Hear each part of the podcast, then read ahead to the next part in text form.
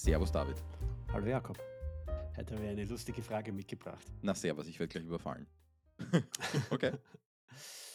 Würdest du eher nackt in einem Wald fünf äh, Kilometer von zu Hause aus aufwachen oder in Unterhosen zur Arbeit gehen? Jetzt mal angenommen, du würdest noch in ein Büro gehen. Welche Temperatur? Ach, gerade die Detailfragen, Software. Nein, Leute sind immer so detailversessen dann. Das macht schon wieder Stress. Ähm, Ist, okay, äh, ich setze die Rahmenbedingungen. Es hat ähm, 10 Grad. puh, du bist, das ist, oh, okay, fünf Kilometer, fünf Kilometer von zu Hause entfernt. Das heißt, ich brauche eine Stunde 15, um nach Hause zu gehen in etwa. Wenn ich schnell gehe, eine Stunde. Äh, ich habe keine Schuhe an, das heißt, das ist ganz schön schmerzhaft, am Waldboden zu gehen, wobei daran gewöhne ich mich. Ähm, in Unterhose ins Büro, pf, ja, Also, das Ding ist, ich glaube, so so so vom vom unangenehmen Faktor ist der Waldboden ein bisschen mühsamer. Und es ist auch ein bisschen kälter. Also, der Weg ins Büro wäre wahrscheinlich kürzer mit öffentlichen Verkehrsmitteln. Es wird schon gehen.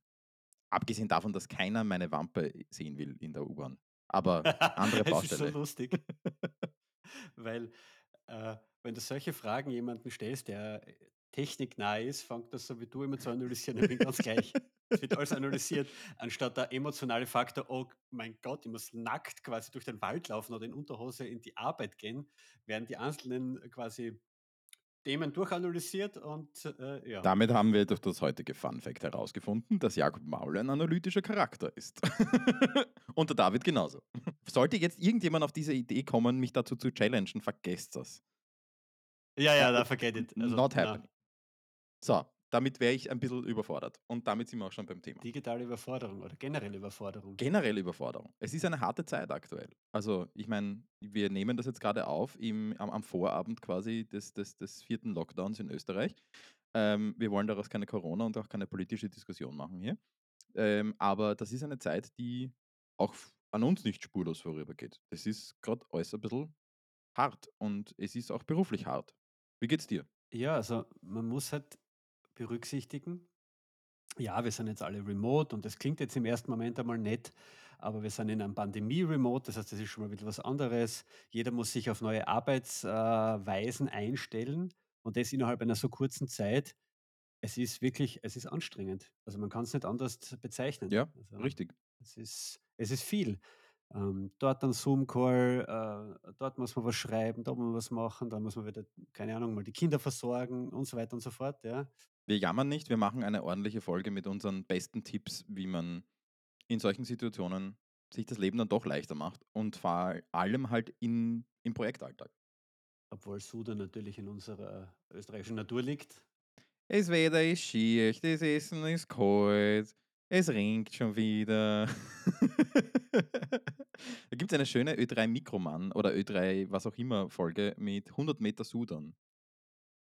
Die, Weltme die Weltmeisterschaft der Österreicher. Du hast schon 100 Kilometer gesagt jetzt, ja, oder? 100 Kilo. ja, 100 Kilometer Sudan. Richtig. Äh, Für, für unsere nicht-österreichischen ZuhörerInnen, Sudan ist genau das, was wir gerade gemacht haben. Das ist eine urösterreichische äh, Fähigkeit, ähm, das, das, das, das Schlechte an allem zu sehen und über alles möglichst viel und möglichst ausführlich zu jammern. Und, und dabei bin ich eigentlich ein grenzenloser Optimist. Aber das ist halt so in unserer Kultur verankert. Ne? Jetzt muss ich noch eins drauflegen, äh, einen, einen, einen alten Witz, äh, den ich jetzt nicht, ähm, richtig, ähm, nicht richtig Credits geben kann, den ich trotzdem erzähle. Wenn man dem Wiener sagt, äh, dass Wien ja in vielen Rankings die lebenswerteste Stadt der Welt ist, was antwortet der Wiener darauf? Naja, woanders ist halt noch geschissener. Ne? so, ja. so, nice. und damit sind wir jetzt aber genug, jetzt ist genug gesudert, jetzt ist genug geraunzt. Wir reden darüber, wie man sich das Leben leichter macht und wie man in so einer Zeit, ähm, ja, äh, sich selber ein bisschen im Projektalltag, im Berufsalltag äh, auffängt. Resilienz auch aufbaut. Magst du anfangen? Was ist dein Top-Tipp? Ähm, also etwas, das ich angefangen habe, jetzt äh, in den letzten zwei Jahren immer stärker zu nutzen, ist mir Fokuszeit im Kalender zu blocken. Okay, was ist das? Also wirklich äh, zu sagen, okay, zum Beispiel den Mittwoch, da, da trage ich mir einen ganzen Tag einen Termin ein, der nur dazu da ist, dass mir kein anderer einen Termin einträgt. Ja? Und an dem Tag schotte ich mich auch bis zu, bis zu einem gewissen Grad von allem anderen ab und kann mich ganz konzentriert jetzt, keine Ahnung, ähm, dem Programmieren widmen oder, ähm, äh, ein paar Artikel schreiben für unseren Blog. Also wirklich etwas, wo man wirklich Konzentration braucht und wo jede Unterbrechung eigentlich bedeutet, dass man fast von vorne einmal anfangen muss oder Das ist ein ist ein super Konzept, das finde ich äh, finde ich finde ich interessant. Äh, ich nenne das Time-Blocking. Also, ich mache das in ähnlicher Form. Ich habe mir den Montag zum Beispiel geblockt. Da nehme ich, wenn es nicht i irgendwie unbedingt notwendig ist, nehme ich eigentlich keine Termine an. Ähm, und das hilft natürlich sehr es hilft ein bisschen den den Noise, also diesen diesen Lärm ein bisschen zu verringern, weil nicht so viel gleichzeitig passiert, weil nicht tausend Sachen auf einmal auf einen einprasseln. Äh, man kann Slack mal zumachen, man kann E-Mails mal zumachen, man macht den Messenger mal zu, ähm, und kann sich mal auf ein Thema, 2 Themen, die man sich wirklich herauspickt, äh, konzentrieren. Super Sache, führt mich gleich aber zur nächsten Frage: Wie entscheidet man, was man in der Zeit tut? Man muss irgendwo Prioritäten ja, setzen. das, äh, ist, glaube ich, so die die die wesentlichste Sache bei allem, oder? Dass man Prioritäten setzen muss. Sei es jetzt, äh, auf Wochen-, Tages-, Jahresbasis, wie auch immer. Ich glaube, dass Prioritäten setzen etwas ist, was mir also Ehrlich, wenn du aus der Schule kommst oder von der Universität kommst, ich habe das nicht gekonnt. Ich habe nicht gewusst, wie ich Prioritäten ordentlich setzen soll. Da bin ich ganz ehrlich, ich habe auch lange Zeit meiner beruflichen Laufbahn quasi, äh, den Tag gestartet damit: „Okay, was ist jetzt am lautesten sozusagen oder was interessiert mich gerade am meisten und das fange ich an.“ Zum Glück ist hat das manchmal auch quasi korreliert mit dem, was zu tun war, aber so richtig bewusstes Prioritäten setzen, das ist erst sehr spät gekommen, weil, wie du sagst, ich meine, das hat mir auch keiner beigebracht, da, keine Ahnung, mir ein Entscheidungsframework äh, zurechtzulegen, wie ich entscheiden kann, okay, das ist jetzt das Wichtigste, das gehört jetzt gemacht, ja. Wie setzt du Prioritäten für dich? Ich habe jetzt seit Neuestem, äh, das habe ich mir von einer Mitarbeiterin, von der Kerstin abgeschaut, wieder ein Notizbuch, wo ich mir quasi alles aufschreibe, was äh, irgendwie auf mich einprasselt, was jemand von mir möchte, äh, was zu erledigen ist. Und jeden Tag in der Früh oder manchmal auch am Vorabend äh, geht es durch und versuche quasi auf Basis von Dringlichkeit oder von, von Geschäftsrelevanz zu entscheiden, okay, das ist jetzt das nächste, das erledigt werden muss. Ja. Und suche mir maximal drei Dinge für den nächsten Tag raus. Das ist ein super Punkt. Ich wollte das gerade sagen mit diesen drei Dingen. Das habe ich auch eine Zeit lang gemacht, dass ich einfach gesagt habe, okay, ich habe einfach zu viele Sachen, um sie alle zu machen. Und dann bin ich tatsächlich hergegangen und habe mir jeden Tag drei Sachen rausgesucht. Und da muss man sehr hart sein. Ähm, und das geht auch nur bis zu einem gewissen Punkt. Wenn es zu viel wird, um, um das auch zu überblicken, dann wird es extrem schwierig. Ähm, aber ich habe mir drei Sachen rausgesucht, die ich gesagt habe, okay, das sind die Sachen, die entweder die schlimmste Auswirkung haben, wenn ich sie nicht mache. Das ist das Negativbeispiel. Das sind die Sachen, die die größte Auswirkungen haben, wenn ich sie mache. Das ist das Positivbeispiel.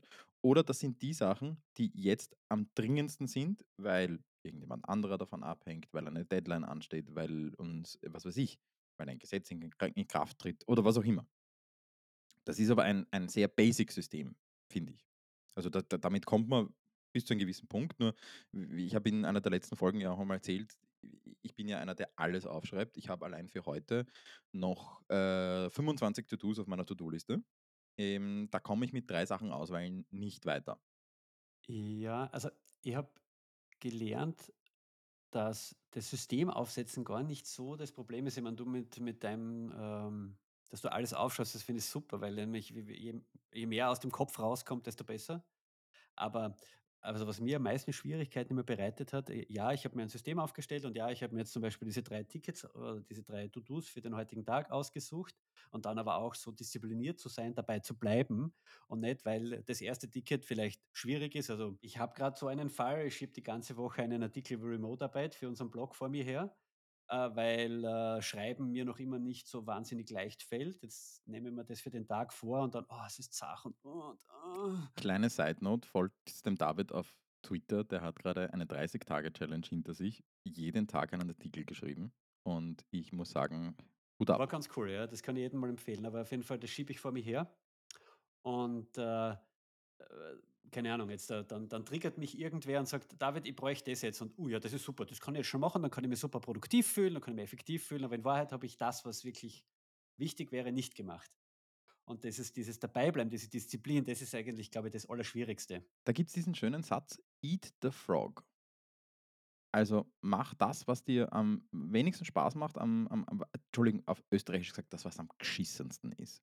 Als Allererstes. Das Räudigste zuerst, ja. Ja, das Räudigste als Allererstes. Eat the frog und dann mach den Rest. Also, da hat man nämlich, glaube ich, auch noch die beste Tagesenergie und das das Erfolgserlebnis beflügelt einen dann ja auch, dass man vielleicht das Ich Zweitgeschissenste habe hier, macht, ne? äh, weil ich ich also, ganz ehrlich, Pro Pro Prokrastination ist ja etwas, was jeden betrifft. Also, jeder, der sagt, er hat das nicht, dem glaube ich nicht. Aber, ähm, weil mir das ja auch manchmal schwerfällt, habe ich hier diesen Würfel auf meiner auf meiner äh, auf meinem Schreibtisch. Ich glaube, den habe ich in der Tools-Folge, ähm, schon mal erzählt, dieser Timer. Und was ich mache, ist, ähm, dass ich gerade bei so Sachen, die mir keinen Spaß machen, die mir schwerfallen, die ich vor mir herschiebe, äh, mich dann erinnere, dass ich irgendwie für mich selber ja eine kleine Regel habe, nämlich commit 15 minutes. Das heißt, ich setze mich hin und sage: „Okay, ich committe jetzt mit einem Timer 15 Minuten auf diesen Task. Wenn ich nach 15 Minuten in dem Thema nicht drinnen bin, dann darf ich ihn zurücklegen für heute. Dann komme ich in das Thema wahrscheinlich auch so schnell nicht rein, äh, dass ich irgendwie einen sinnvollen Ansatzpunkt habe. Aber ich committe jetzt mal 15 Minuten nur auf das, was ich da auf diesen auf den Frosch quasi und sage, ich setze mich jetzt hin und beginne einfach damit. Und nach 15 Minuten entscheide ich, ob ich weitermache oder nicht. Und das hat echt gut funktioniert schon. Das hat echt super funktioniert, alles andere zuzumachen, Slack zu machen, äh, was weiß ich. Radio abdrehen, Musik abdrehen, alles. Also, was du halt einfach brauchst, um dich zu konzentrieren. Einfach ein ein ein Umfeld zu schaffen, äh, das bei der Konzentration hilft und das dann zu machen. Ha, jetzt hast du aber was kurz angesprochen finde ich. Das Abschalten, Slack abdrehen und so weiter. Also jetzt, damit meine ich jetzt nicht nur quasi am Ende der Arbeitszeit alles abzudrehen und sich quasi abzuschotten von irgendwelchen Nachrichten, die vielleicht rein äh, könnten, sondern durchaus auch während des Tages zu sagen, okay, ich, äh, ich muss nicht ständig nachschauen, ob irgendjemand was auf Slack geschrieben hat. Oder E-Mails oder was auch immer in deiner Firma verwendet wird, richtig. Also, ähm, dieses bewusste Abschalten, Abschotten von Dingen, um, äh, diese 15 Minuten zum Beispiel sich, äh, zu nehmen, das man darf das. Es dürfen auch mehrere Stunden sein. Nur weil die Tools das so unterstützen, heißt das noch lange dass man es muss.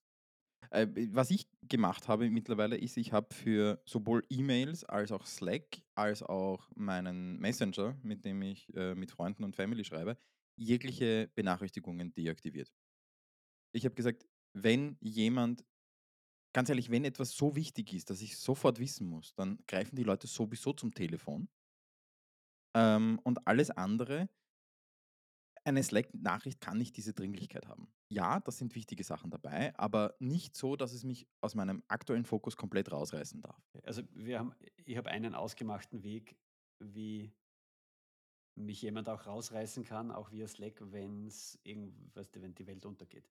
Aber wir betreiben ja auch Software und da sind ein paar andere Themen noch, ne? SLAs und so weiter. Na, Entschuldigung, ihr seid kritische Infrastruktur.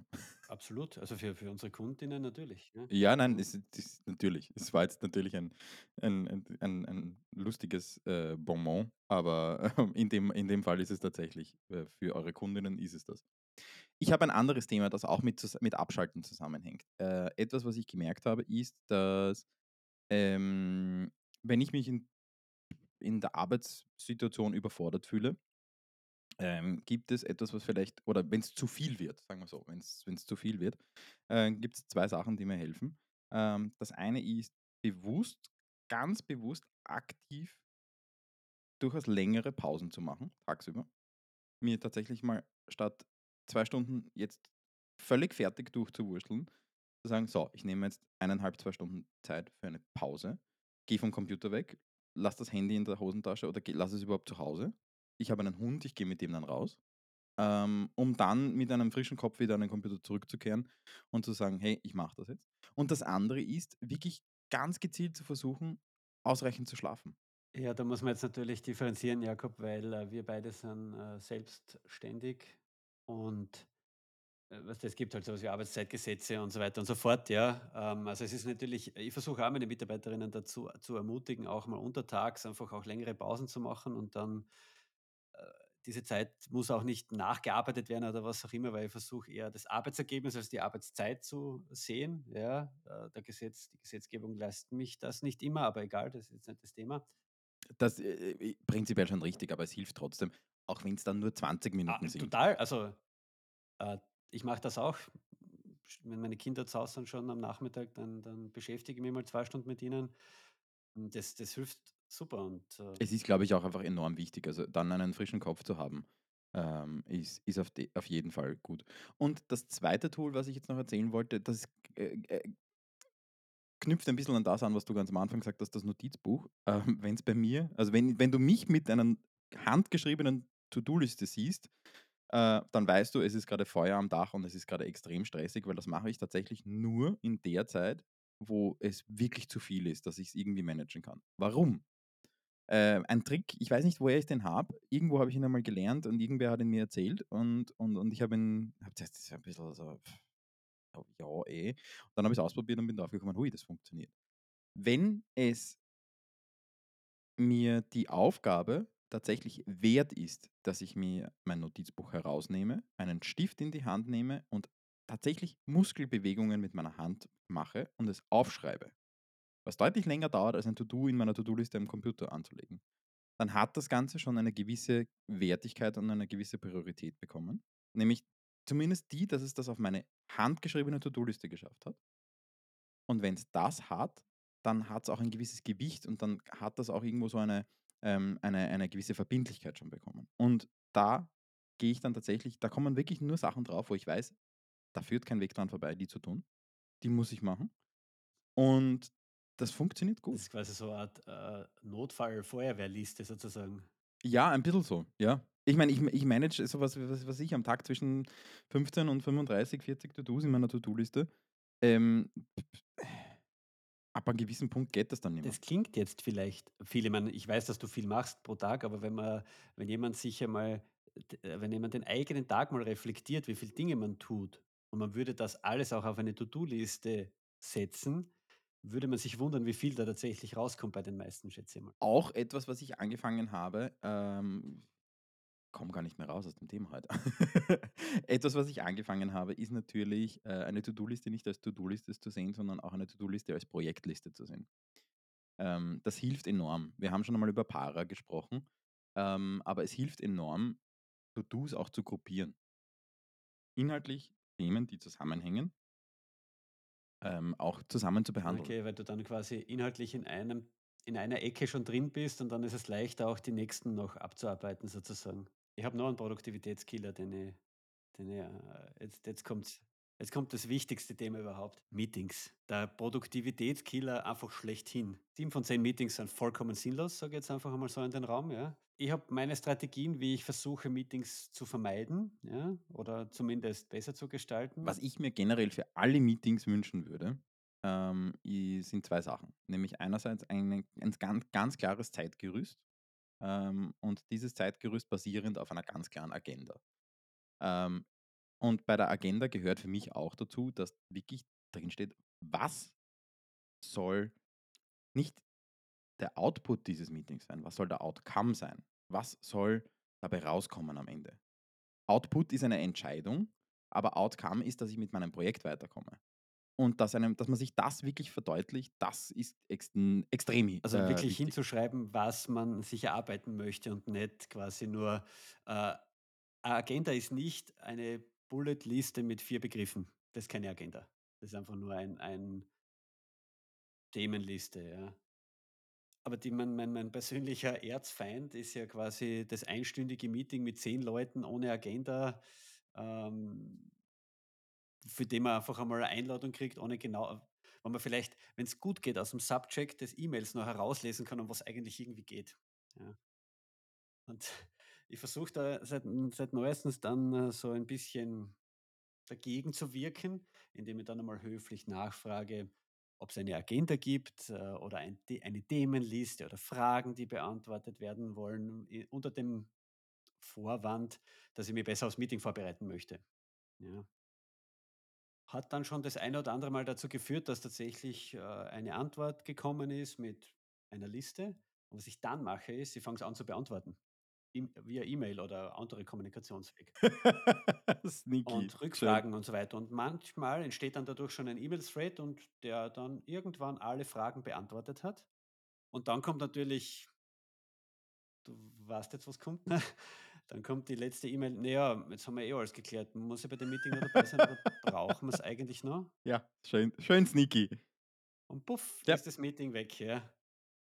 Also, das kann man mal probieren, das funktioniert tatsächlich, äh, ziemlich gut. Und gleichzeitig hat man aber auch alles geklärt natürlich. Äh, Also, ist ja kein genau, das ist der Punkt. Also man muss sich halt auch verdeutlichen, warum sind Meetings so wahnsinnig ineffizient. Also wenn man sich irgendwie so diese einstündigen Meetings aneinandergereiht hernimmt, ist ja das Problem, die Zeit ist blockiert. Und dann diskutiert man vielleicht über ein Thema und das kann ja durchaus auch eine sin- sinnvolle Diskussion sein einmal. Ähm, aber wenn die nicht vorher schon einmal ganz klar umrissen ist, worum es geht, äh, so wie du das mit diesen ganzen Nachfragen machst, ähm, dann, dann ist das eine sehr, sehr, sehr ungesteuerte, sehr, das ist so ein bisschen ein, ein Feuerwerk, das in alle Richtungen abgeht. Ähm, das ist mal Punkt eins. Dementsprechend das inhaltliche Vorausklären ist gut. Äh, was auch, glaube ich, aber irrsinnig wichtig ist, ist, man muss sich halt auch verdeutlichen, wenn man eine Stunde blockiert und aber nur eine Dreiviertelstunde braucht und dann aber erst in einer Viertelstunde das nächste Meeting beginnt, warum auch immer, ist eine Viertelstunde dazwischen Totraum. Was machst du mit einer Viertelstunde? Ja, ein paar E-Mails beantworten oder irgendwie ein paar kleine, ja genau, Kaffee holen. Und dieser Totraum, der summiert sich über den Tag. Und das ist halt schon etwas, warum, da gibt es diesen, diesen schönen alten Artikel aus 2001 oder was, The Maker Schedule and the Manager Schedule. Den können wir auch in die Shownotes packen. Das führt mich zum letzten Punkt, den ich eigentlich noch anbringen wollte. Ähm, Wenn es zu viel wird, den Mund aufmachen und um Hilfe bitten. Das ist etwas, man darf nur, weil man, weil das Arbeitskollegen oder äh, und Kolleginnen oder Chefs und Chefinnen sind, man darf sagen, es ist zu viel. Und das muss okay sein. Und wenn das in einer Firma nicht in Ordnung ist, zu sagen, hey, es ist zu viel gerade, ich pack das nicht, äh, dann würde ich mir Gedanken machen, ob das die richtige Firma ist. Das ist zu normalen Zeiten schon absolut legitim und muss in der Firmenkultur aus meiner Sicht verankert sein. Und jetzt im Speziellen unter diesen extremen Bedingungen erst Ja. recht. Ganz genau. Und wie du gesagt hast, wenn das jemand nicht versteht, sorry, aber dann Tür auf, hinter dir zu. Es geht letztendlich, also wir sind alle Menschen und wir haben alle. Der, der Robin Williams hat einmal gesagt, ähm, sei zu allen Menschen nett, weil du weißt nicht, was in ihnen vorgeht. Und was, was, wo, wo, womit sie gerade kämpfen. Und, und genau darum geht's. Wenn es zu viel wird, Mund aufmachen, um Hilfe bitten und sagen, hey Leute, es ist zu viel gerade oder ich hoffe jetzt gerade nicht oder ich muss jetzt gerade leider Nein sagen dazu. Cool. Haben wir ein Action-Item? Das Action-Item ist Pause machen. Pause machen und Nein sagen. Ja, das Action-Item ist natürlich uns ein E-Mail schreiben und äh, vielleicht fällt dem einen oder der anderen noch ein Punkt ein, wie man sich quasi mit diesem, mit diesen vielen Dingen, die auf einen einprasseln, so, äh, wie man, wie man sich dann Wir, auch wir zu, würden uns wahnsinnig kann. über Input freuen. Äh, wir machen auch wahnsinnig gerne eine zweite Folge daraus mit eurem Input. Äh, wie immer an podcast.digi-watt.com. Und damit war es das für heute von DigiWatt. Vielen Dank fürs Zuhören. Vielen Dank. Baba. Ciao.